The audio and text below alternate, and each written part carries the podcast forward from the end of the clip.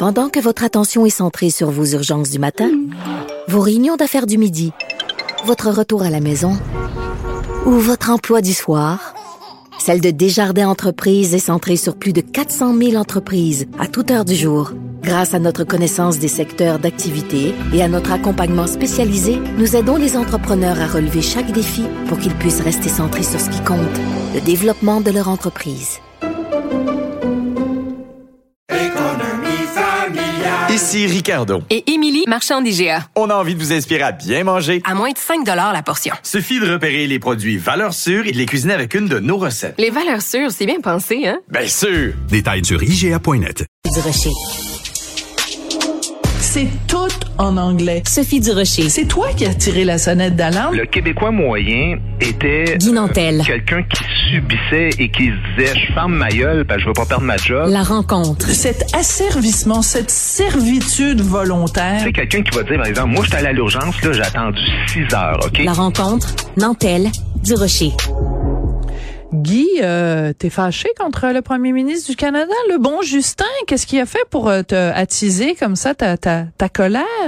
Ben d'abord il annule sa, sa rencontre avec le premier ministre aujourd'hui. Ben oui, mais il y avait une tempête de neige, pauvre Ouais, mais parce que moi j'ai un show dans l'Outaouais, je fais la route à l'envers puis je vais pareil, fait qu'il Ouais, arrive ouais. quoi avec cette logique-là. Je m'en vais Ah, pas euh, en avion, en jet là, je m'en vais avec ma, ma petite Prius C puis euh, on va le faire pareil le show. Oh, je sais que t'as une Prius. Je l'ai même écrit dans le journal. C'était-tu vraiment nécessaire de nous de nous passer une petite euh, une petite Prius comme ça Non, non, mais t'as tout à fait raison. Je comprends pas. C'est vraiment des euh, bébés lala là d'annuler ça. Mais euh, mais t'es surtout fâché contre lui parce qu'il a dit que le Québec, euh, il y avait pas de problème. Euh, euh, vous pouvez aller, euh, recevoir jusqu'à 112 000 euh, immigrants par année. Hey, chose. Écoute, euh, moi je ne savais pas, tu sais, je, je m'écris toujours un titre à ma chronique avant. Ah ouais? Euh, Je me dis qu'est-ce que je veux dire, tu sais, puis là je me je me disais est-ce que j'ai écrit euh, de tes affaires, Justin. Euh, finalement j'ai écrit 112 000 par année es-tu tombé sur la tête, Justin? Mais Ah, c'est juste bon. pour moi, je m'écris ça, tu sais. Ouais. Parce que, écoute, euh, Justin Trudeau, on le sait, là, il rêve vraiment d'un Canada à 100 millions de population, ce qui est complètement démesuré d'ici euh, à peine quelques décennies. Euh, là, ce qu'il veut, évidemment, c'est 500 000 immigrants par année, puis éventuellement peut-être un million par année. Ben, on devine que le Québec est un peu pris dans un étau parce que soit que ce qui arrive, c'est qu'on fait rentrer la juste proportion par rapport à ce que le Canada va accueillir, donc là, il y a comme une noyade culturelle, ou sinon, ben, notre poids démographique à l'intérieur du Canada diminue de plus en plus. Mais Ben oui. n'importe quel économiste, parce qu'on passe toujours ça sur la fameuse pénurie de main-d'œuvre, n'importe quel économiste qui, qui s'intéresse à la démographie puis qui est sérieux, il va le dire que l'immigration, ça règle jamais une pénurie de main-d'œuvre. C'est Ben pas non. des robots. Il faut lire, il faut lire Pierre gens. Fortin. Il faut lire Pierre Fortin qui a fait une démonstration euh, Mhm. implacable dans l'actualité. Enfin, il l'a fait à plusieurs reprises, mais il l'a fait récemment. Vous allez retrouver ça. Vous avez juste à taper Pierre Fortin immigration pénurie d'emploi là.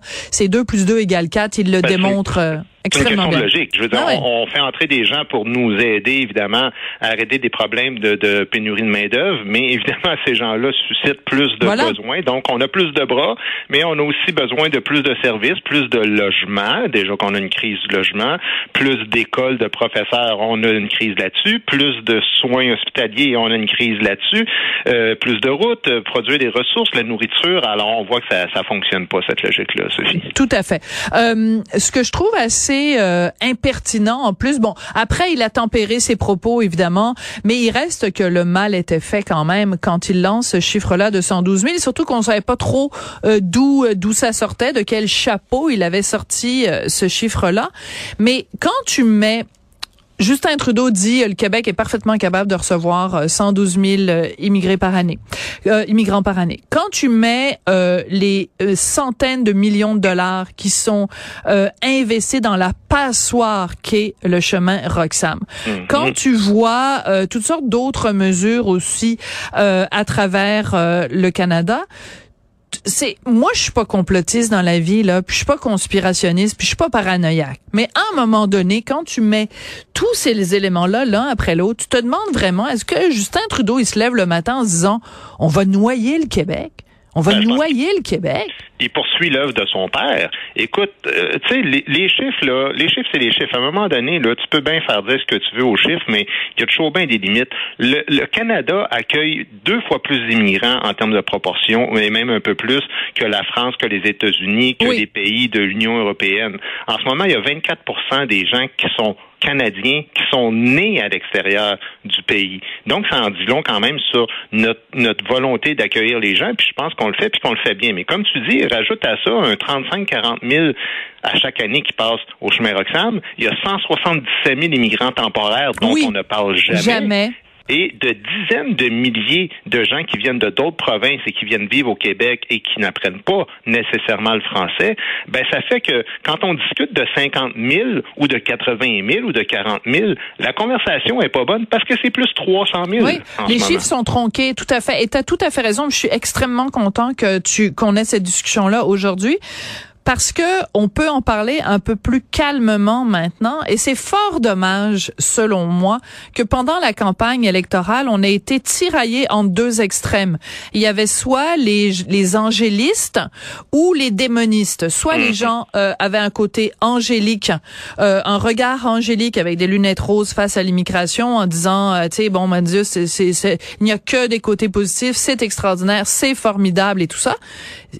Et de l'autre côté, ceux qui, qui présentaient l'immigration d'une certaine façon comme étant une espèce de, d'épouvantail, etc. Mais je pense que on, a fait l'économie pendant la campagne électorale d'un vrai débat intelligent, nuancé. Regarde même euh, quand on a essayé de faire ce débat au monde à l'envers, puis ça, ça, ça, ça, ça un peu chiré parce que euh, bon, il y a certaines personnes parfois qui sont un peu, euh, un peu paranoïaques et, et, et ça, on, tombe rapidement dans les, dans les insultes, dans les, euh, tu sais, dans les espèces de- d'accusations faciles, mais parler de la capacité, juste utiliser ce mot-là, euh, Guy, la capacité d'intégration, juste utiliser ces mots-là, on se fait dire qu'on est xénophobe. Oui, mais tous les pays du monde, y compris les pays les plus puissants culturellement, là, tu sais, mettons, les Américains, il y a une hégémonie culturelle mondiale au niveau des États-Unis, mais ils se soucient eux aussi du nombre de personnes qu'ils accueillent à chaque année en proportion de leur population.